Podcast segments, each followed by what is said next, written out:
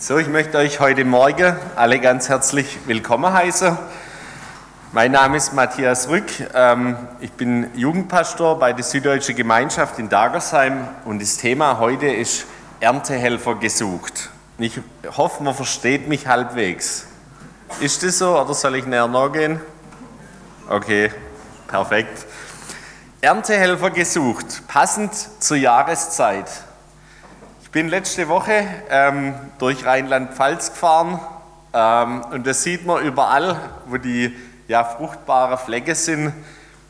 Das sind überall Erntehelfer. Das sind die, die im Mähdrescher sitzen und dreschen. Und das ist ja meistens so das große Ding für die ganzen Jungs, da mal mitzufahren oder vielleicht selber zu helfen, Traktor zu fahren. Aber eben auch die, die da Tag für Tag in praller Sonne schuften und Gemüse wegschneiden und Obst ernten, die busweise angekarrt werden, um ja, Helfer in der Ernte zu sein. Und so glaube ich, verbindet jeder mit diesem Erntehelfer etwas ganz anderes. Der eine eben, und ich habe das schon mal gemacht, ich weiß, wie das ist, wenn man den ganzen Tag in der Sonne steht und dann da irgendwelche Kürbisse auf dem Boden erntet oder was weiß ich was. Auf der anderen Seite aber auch, wenn man auf so einem Vollernter sitzt, ich war mal auf so einem Zwetschge-Vollernter, da sitzt man auf so einem bequemen Stuhl, hat zwei Hebel in der Hand, wird vom Traktor gezogen und dann fährt man jeden Baum hin, schüttelt den und fängt da die Zwetschge auf. Also das war dann schon eigentlich was sehr Positives. Ich weiß nicht, was du mit Erntehelfer verbindest, aber ich glaube, genau so wie das so ein Bild sein kann, ist es mit der Mitarbeit in der Gemeinde. Wenn es um das Thema Mitarbeit geht, dann sind da die einen, die zucken zusammen und würden sich am liebsten hinterm Stuhl verstecken. Hoffentlich meint er nicht mich. Und dann sind da die anderen, die sprudeln nur so vor Freude von dem, was sie in der Mitarbeit in der Gemeinde mit unserem Herrn Jesus erleben. Und um dieses Thema soll es heute gehen, um die Mitarbeit. Und ich möchte anfangen mit einer Frage. Und ich glaube, diese Frage, die wird ganz oft ganz arg unterschätzt. Die Frage ist, warum arbeitest du in der Gemeinde mit? Vielleicht auch, warum arbeitest du nicht in der Gemeinde mit? Was ist deine Motivation? Und ich möchte da kurz ein paar Augenblicke Zeit lassen, um darüber nachzudenken, weil ich glaube, dass es was ganz Entscheidendes ist. Warum arbeitest du in der Gemeinde mit?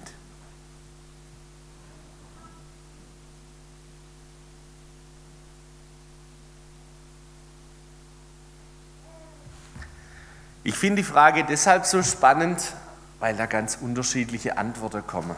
Und weil auf lange Sicht diese Motivation, mit der ich was tue, glaube ich, entscheidend ist, ob ich ans Ziel komme oder nicht. Und ich muss da ganz offen gestehen, das erste Mal, als ich Mitarbeiter im Reich Gottes war, wo ich mich bewusst eingesetzt habe, eigentlich darf ich das gar nicht sagen, warum ich das gemacht habe. Da war ich so frisch zum Glauben gekommen, voll dabei. Und dann wurde ich gefragt, ob ich Teenkreis mache. Und meine Motivation war, da war so eine nette Mitarbeiterin in meinem Alter, so ein nettes Mädle, und da musste mich der Leiter gar nicht zweimal fragen. Ich war sofort dabei. Und ich muss ehrlich sagen, das war meine Motivation. Ich war gern mit der zusammen und ich habe mich ins Zeug gelegt. Ich war pünktlich, wahrscheinlich so pünktlich wie danach nie wieder, stets im Teamkreis da. Ich habe mich mit vollem Elan eingesetzt. Aber was war das Ende vom Lied? Irgendwann hat sie in FSJ angefangen und war weg. Da ist meine Motivation dann natürlich weit gesunken. Und trotzdem, aus heutiger Sicht muss ich sagen, Gott hat es trotzdem gebraucht. Auch wenn ich vielleicht ein Lump war, aber Gott hat es gebraucht, um Teens zu erreichen. Und deswegen ist es, glaube ich, wichtig zu fragen, man arbeitet in der Gemeinde mit und von außen sieht es so ganz gleich aus. Jeder ist einfach irgendwie dabei. Aber ich glaube, die Motivation, die kann so unterschiedlich sein. Und immer dann, wenn die Krise da sind, ich glaube, dann merkt man das am allerbesten, was eigentlich dahinter steckt.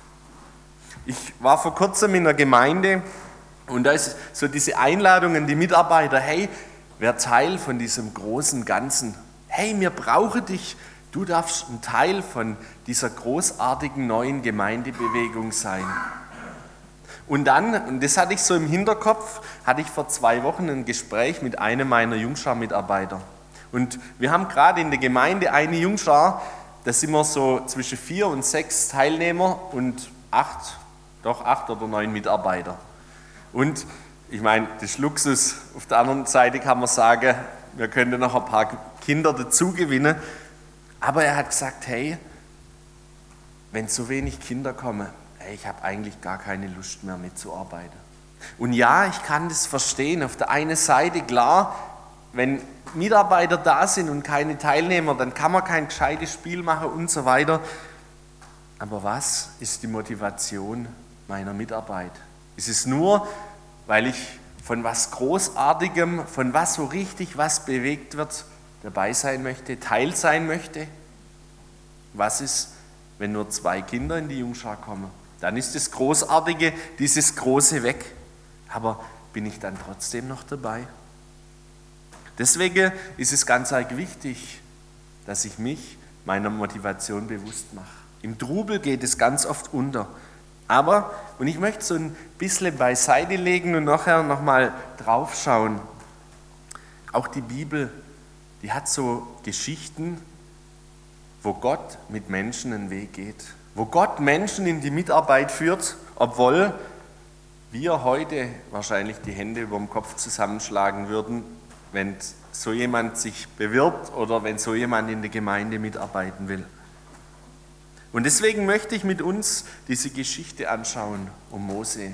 In 2. Mose Kapitel 3, da geht es um Moses Berufung und ich finde es so spannend und da steckt so viel in dem Text drin. Deswegen lasst uns diesen Text anschauen und schauen, was es mit den Erntehelfern, mit der Mitarbeit auf sich hat. 2. Mose, Kapitel 3, Vers 1. Mose aber hütete die Schafe Jitros, seines Schwiegervaters, des Priesters in Midian, und er trieb die Schafe über die Steppe hinaus und kam an den Berg Gottes, den Horeb. Und der Engel des Herrn erschien ihm in einer feurigen Flamme aus dem Dornbusch. Und er sah, dass der Busch im Feuer brannte und doch nicht verzehrt wurde.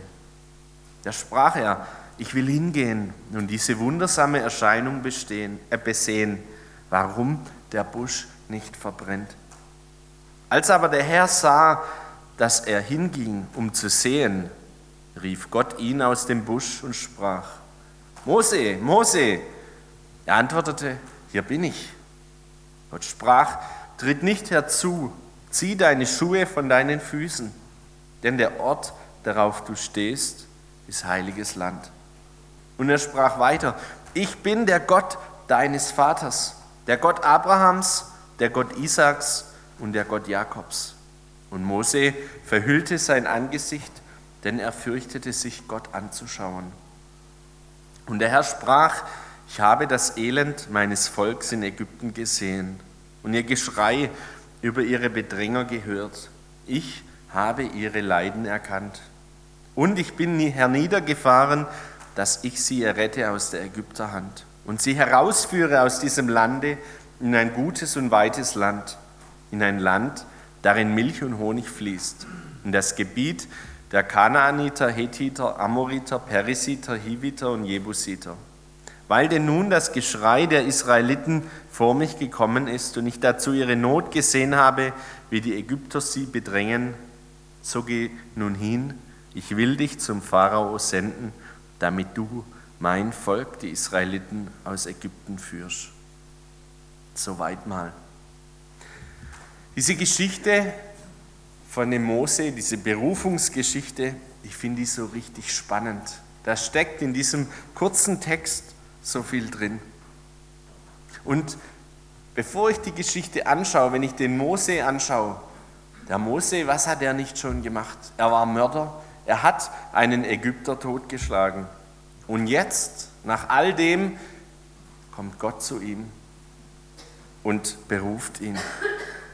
Interessant ist in Vers 1, wenn man liest, Mose aber hütete die Schafe Jidro, seines Schwiegervaters, und trieb die Schafe über die Steppe hinaus. Mein erster Punkt, Gott, er braucht nicht die ganz Besonderen, nicht die High-Level-Leute, sondern die, die ihre einfachen Dinge treu erledigen. Die, die treu sind im Kleinen. Und ich glaube, das ist ganz oft so ein Ding. Entweder, dass ich mir überlege, hey, wenn ich gefragt wird, hu, warum soll ich das machen? Da gibt es doch den oder den, der ist doch viel besser. Warum ich? Nee, ich kann doch das nicht. Aber Gott geht es nicht darum, dass jemand was perfekt kann. Gott geht es nicht darum, dass jemand so ein Überflieger ist, ein frommer Überflieger, sondern er gebraucht die, die treu sind im Kleinen. Die, die auch für zwei Leute Jungschar machen. Denen vertraut er vielleicht auch mal 20 an. Die, die sich nicht so schade sind, vielleicht auch mal zu putzen. Die, die das machen, was sonst niemand macht. Gott sieht es und er möchte gerade die gebrauchen, nicht die, die groß irgendwo auf der Bühne stehen. Und interessant ist, wenn ich mir die Geschichte von Mose anschaue, dann erkenne ich, der Mose war ja eigentlich ein Flüchtling. Er war ein Sklave in Ägypten. Seine Umstände, wie er in die ganze Situation hineinkam, die waren eigentlich alles andere als gut. Schon in jungen Jahren wurde ihm nach dem Leben getrachtet. Und trotzdem erkennt man, wenn man so zurückblickt, von langer Hand die Führung Gottes. Der Mose, er kam an den königlichen Palast zum Pharao und er hat dort die beste Ausbildung genossen, die es gab. Er war trotzdem bei seiner Mutter und wurde dort großgezogen, solange es ging. Und Gott hat es eigentlich gut gemacht.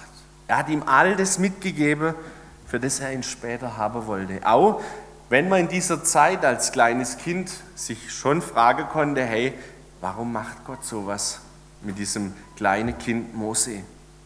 Aber Gott, er hat den Weitblick über allem.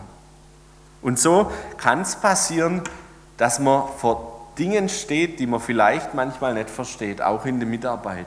Auch dass vielleicht nur zwei Kinder in der Jungschar sind. Und trotzdem möchte Gott das gebrauchen. Ich mache immer wieder Mut, auch gerade meine Mitarbeiter, hey, sehe es als eine Erziehungsmaßnahme, als eine Herausforderung an, die Gott uns gibt. Und dann in Vers 2, wenn man weiterliest, und der Engel des Herrn erschien ihm in einer feurigen Flamme aus dem Dornbusch. Ich glaube, ganz oft wünschen wir uns, wünsche ich mir, wenn es um das Thema Mitarbeit geht, hey Gott, zeig mir, ob das jetzt dran ist. Soll ich das oder soll oder jenes machen? Wie sieht es aus? Und ich glaube, Gott begegnet uns oft nicht darin, wo wir besonders fromme und vielleicht sogar ja, ganz besondere Dinge tun, dass vielleicht sogar der Brief vom Himmel fällt, sondern in unseren alltäglichen Aufgaben und im alltäglichen Bibellesen. Das heißt, ich glaube, diese Frage, hey Gott, soll ich das tun, die ist absolut berechtigt. Aber dann nimm sie mit in deinen Alltag. Nicht in die frommen Veranstaltungen, wo man vielleicht alles verspricht im Lobpreis, weil es gerade so gut ist, sondern nimm es in deinen Alltag und mach dir da Gedanken drüber und frag Gott, hey, du siehst, was ich alles tun muss, jeden Tag Hausaufgabe, jeden Tag dies und das und noch zu Hause helfen. Ich spreche immer für die Jugend. Soll ich wirklich auch noch in die Jungschar mitarbeiten dem Teenkreis? Und ich glaube, genau dort hinein begegnet uns Gott, so wie es Mose auch gemacht hat. In seinem Alltäglichen ist er ihm plötzlich in diesem Dornbusch begegnet, an dem Mose vielleicht schon ganz, ganz oft vorbeigelaufen ist. Für Mose ein bekannter Platz, der sich aber doch durch diese Begegnung plötzlich völlig verändert.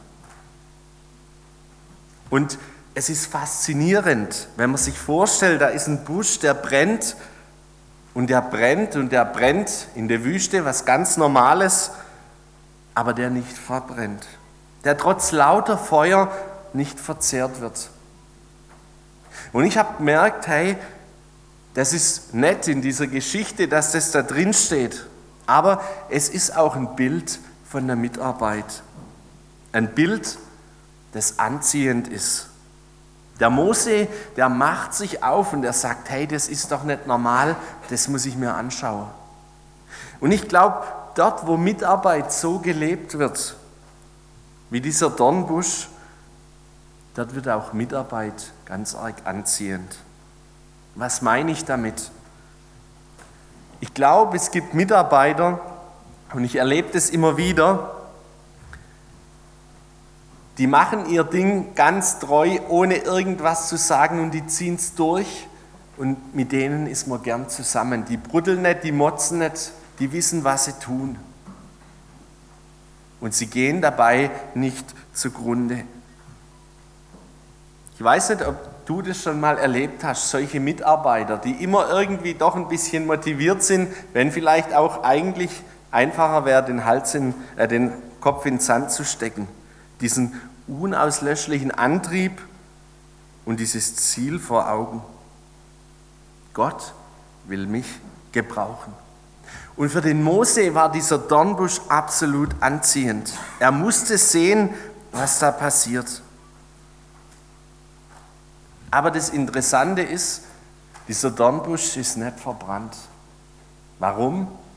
Er hat nicht aus eigener Kraft gemacht und getan, sondern Gott hat ihn in Feuer versetzt. Und Gott hat dafür gesorgt, dass die Energie, die dieses Feuer braucht, nicht von dem Dornbusch weggeht.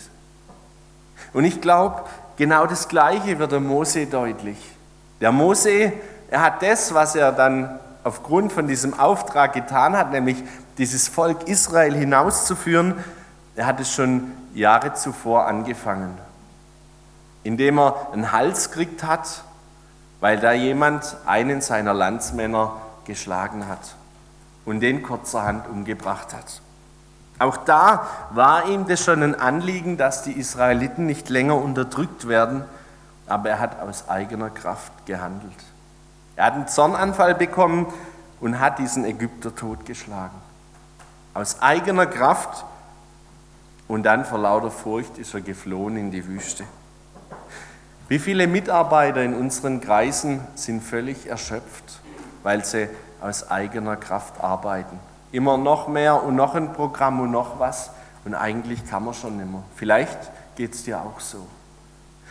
Aber ich habe diese Erfahrung am eigenen Leib gemacht, was es heißt, aus der Kraft Gottes heraus zu arbeiten.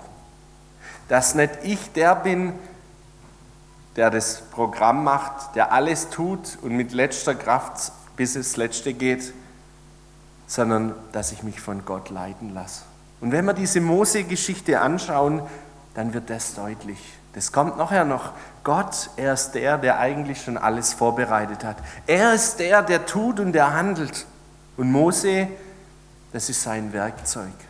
Und ich glaube, das macht Mitarbeit aus, dass wir uns als Gottes Werkzeuge verstehen. Dass nicht wir die Tollen sind, die Menschen zum Glauben bringen. Und ich freue mich, wenn ich ein Werkzeug dazu sein darf und wenn ich es miterleben darf, dass ein Mensch zu Jesus findet. Aber auf der anderen Seite heißt es auch, dass es nicht in meiner letzten Verantwortung steht, wenn vielleicht in einem Kreis nur zwei Leute kommen. Klar kann ich mich ins Zeug legen und kann was tun. Und trotzdem ist es Gottes Sache. Er ist es, der in meiner Fehlbarkeit trotzdem wirken kann. Und das erlebt der Mose dort. Der Mose, er merkt, das ist was Besonderes und das ist anziehend. Und das passiert auch in unseren Kreisen. Dort, wo so gearbeitet wird, da zieht es an, da ist man gern dabei und arbeitet gerne mit. Und dann das vierte. Da steht, als aber der Herr sah, dass er hinging, um zu sehen, rief Gott ihn aus dem Busch und sprach, Mose, Mose. Gott erkennt seine Mitarbeiter beim Namen. Er kennt hier in dieser Gemeinde alle Mitarbeiter beim Namen. Und nicht nur das, er kennt die Haare auf unserem Kopf. Er kennt deine Stärken und deine Schwächen. Er kennt die Herausforderungen, mit denen du zu kämpfen hast, die vielleicht niemand sieht. Und auch deine Überforderungen. Und das finde ich so ein spannender Punkt in der Mitarbeit im Reich Gottes. Und es war was, das ich lernen musste. Aber ich möchte es auch euch weitergeben, ihr, die ihr Mitarbeiter seid. Alle anderen dürfen weghören. Bist du bereit, dich herausfordern zu lassen? Bist du bereit, vielleicht mal über deinen eigenen Schatten zu springen? Und das ist das, was dem Mose hier passiert. Und das ist das, was auch mir passiert ist.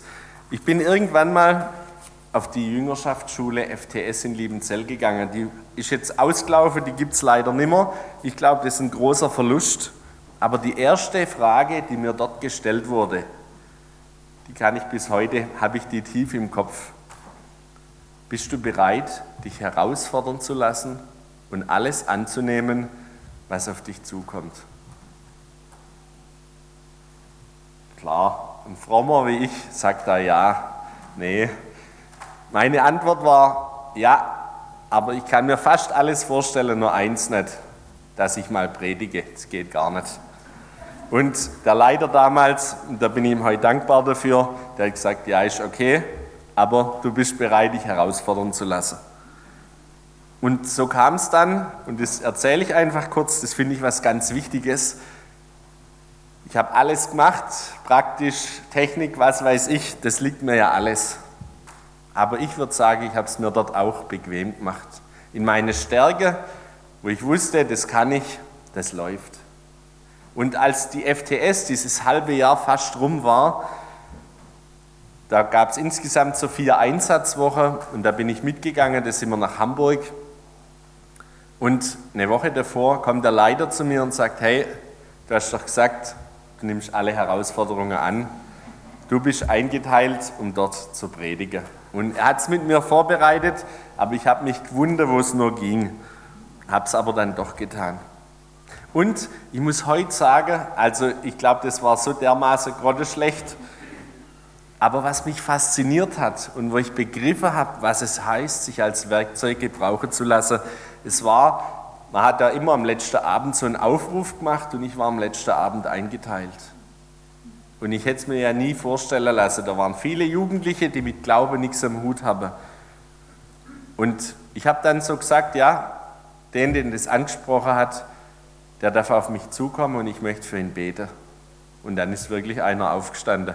Ich war ja total schockiert, wirklich. Aber ich habe gemerkt, und trotzdem kann Gott mich gebrauchen, auch wenn ich alles kann, nur nicht predige. Wenn ich mich von Gott herausfordern und gebrauchen lasse, dann tut er das Seine dazu. In diesem Vers steht in Vers 4, als der Herr sah, dass Mose hinging. Gott sieht Moses Schritte, seinen Wille, den er hat, und es reicht. Mose ist nicht der Superredner, Mose ist nicht der Super aus Ägypten Herausführer, aber Gott, er nennt ihn beim Namen, sagt Mose, Mose. Da steckt dahinter, Mose, ich kenne dich, du Lump. Ich weiß, dass du jemanden ermordet hast. Ich weiß, dass du vielleicht manchmal ein Choleriker bist. Aber ich will dich gebrauchen. Und das ist das Schöne, das gilt für uns, für dich und für mich. Aber es ist zugleich auch die Frage, wenn Gott dich gebraucht, tust du es aus eigener Kraft oder arbeitest du aus Gottes Kraft? In der Gewissheit, selbst wenn es nicht so kommt, wie ich es mir vorstelle, Gott kann was draus machen. Und dann Vers 5, Gott, er will Mitarbeiter, die nicht vergessen, mit wem sie es als Herrn zu tun haben. Gott, er will Erntehelfer, die wissen, für wen sie arbeiten. Und ich glaube, das ist das elementar Wichtige für unsere Mitarbeit. Das ist diese Motivationsfrage. Es braucht ein bisschen Ehrfurcht vor Gott, ein bisschen Gottesfurcht. Dass ich nicht einfach nur mein Ding mache und Gott, ja, der sitzt irgendwo und ist alles gut. Nein, ich muss mit Gott rechnen. Und das braucht zugleich Vertrauen. Ich weiß, ich selber kann es nicht. Auch diese Predigt, ich kann es nicht, das sind nur meine Worte. Aber dass sie wirken, das braucht Gott. Und dann die Treue. Selbst wenn ich das Wirken Gottes nicht gleich erlebe, dass ich dranbleibe. Und das ist die Motivation, die wichtig ist für einen Mitarbeiter, um ins Ziel zu kommen. Egal wie viele Jungs in der Jungschar sind, egal ob ich alleine im Putzteam bin oder nicht, egal ob vielleicht keiner Technik machen will, bin ich treu und vertraue darauf, dass Gott es trotzdem recht macht. Und wenn er mich gebrauchen möchte, gehe ich trotzdem. Der Mose, er lässt sich drauf ein. Und dann in Vers 6, da stellt sich dieser große Gott dem Mose vor. Der wird ganz persönlich. Mose, Mose, sagt er. Und dann sagt er, ich bin der Gott deines Vaters, der Gott Abrahams, der Gott Isaaks und der Gott Jakobs. Der große Gott, er taucht ein in die kleine Welt des Mose. Er begibt sich in seine Welt und erklärt ihm, wer er ist, dass er es versteht, dass es nachvollziehen kann. Und er zeigt, dass er mit ihm Geschichte schreiben kann. So wie er es mit Abraham getan hat. Abraham, diesen großen Glaubensvater, so wie er es mit Isaak und mit Jakob getan hat. So möchte er es auch mit Mose machen. Und so möchte er es auch mit dir und mit mir machen. Gott, er hat seinen Plan für diese Welt und er möchte dich gebrauchen als Teil davon. Er möchte mit dir Geschichte schreiben, egal ob es was ganz Großes ist oder vielleicht nur was ganz Kleines. Und dann, und das ist das Wichtige, in Vers 7, Gott erzeigt seinem Mitarbeiter, dem Mose, die Not des Volkes auf. Das heißt, er teilt sein Anliegen, das er hat, mit uns. Und das ist das Geniale in Vers 7.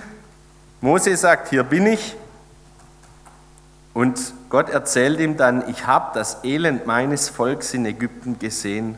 Ich habe ihr Geschrei über ihre Bedränger gehört und ich habe ihre Leiden erkannt. Und ich bin herniedergefahren, um zu erretten. Und weil ich das alles getan habe, Gott sagt, hey, ich habe es gesehen, dass sie unterdrückt werden. Ich habe es gehört, wie sie schreien in ihrer Not. Und ich habe ihr Leiden erkannt und weil ich der große Gott bin und ich es erkannt habe, so geh du nun hin, Mose. Ich will dich gebrauchen in Vers 10. Gott hat eigentlich alles gemacht. Ich bin herniedergefahren, um zu erretten. Gott wird erretten, aber er will den Mose gebrauchen. Und wisst ihr, interessant finde ich, wenn ich im Neuen Testament schaue, den Missionsbefehl, den Jesus seinen Jüngern gegeben hat. Das ist eigentlich genau dasselbe. Da steht, und Jesus trat herzu, redete mit ihnen und sprach, mir ist gegeben alle Gewalt im Himmel und auf Erden, alle Macht. Das heißt, er hat es in der Hand und er hat ja schon getan. Aber darum geht hin und lehret alle Völker. Tauft sie auf den Namen des Vaters und des Sohnes und des Heiligen Geistes und lehret sie halten, was ich euch befohlen habe. Und siehe, ich bin bei euch alle Tage bis an der Weltende. Interessant ist, er gibt den Auftrag, er hat getan und er gibt den Auftrag und er sagt, ich bin bei euch. Genau das Gleiche macht Gott mit dem Mose. Er sagt, so geh nun hin, ich bin bei dir. Ich will mit dir sein, sagt er. Und das ist mein letzter Punkt in Vers 11 und 12. Die Unmöglichkeiten des Moses werden zu Gottes Möglichkeiten. Obwohl der Mose ganz oft gescheitert ist, und an seine Grenzen kam, war es für Gott eine Kleinigkeit, in dieser Unmöglichkeit zu wirken. Und das möchte ich dir sagen, wenn du Mitarbeiter bist und vielleicht gerade eher frustriert bist, weil Ferien sind, weil keine Leute kommen, wie auch immer, hey, vertraue es Gott an.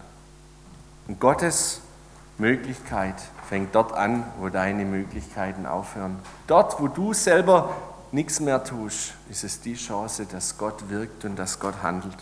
Und ich möchte abschließen mit einem Vers, um nochmal auf die Erntehelfer zurückzukommen in Lukas 10, Vers 2. Da ist der Zettel drin. Jesus sprach zu seinen Jüngern, die Ernte ist groß, der Arbeiter aber sind wenige.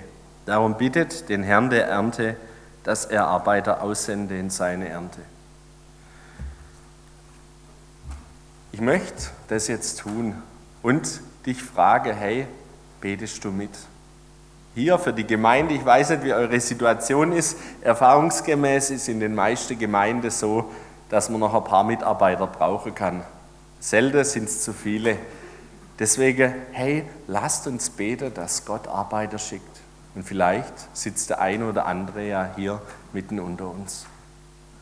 Herr Jesus, ich möchte dir Dank sagen, dass du jeden Einzelnen von uns gebrauchen kannst, obwohl manche von uns, inklusive mir, richtige Katastrophe sind. Herr, ich danke dir, dass es für dich nicht auf unser Können ankommt, sondern dass du uns als deine Werkzeuge gebrauchst und dass du der bist, der wirkt. Und Herr, du siehst die Arbeit, die es hier in der Gemeinde zu tun gibt. Du siehst, wo Not am Mann und an der Frau ist. Und ich danke dir, Herr, dass du drum weißt und dass du auch Mitarbeiter im Blick hast. Und Herr, ich bitte dich für all die Mitarbeiter, die vielleicht am Rödeln sind, die vielleicht gar nicht mehr können, dass du jetzt gerade in dieser Zeit Zeit schenkst, um zur Ruhe zu kommen, Zeit schenkst, um vielleicht auch zu hinterfragen, warum tue ich es eigentlich? Und Herr, ich bitte dich, lass uns bewusst werden, was es heißt, dass du uns errettet hast. Lass uns ganz neu dankbar werden über das, was du für uns getan hast. Und lass uns das eine Motivation sein, dass wir aus Freude und Dank in deinem Reich mitwirken. Hab Dank, Herr. Amen.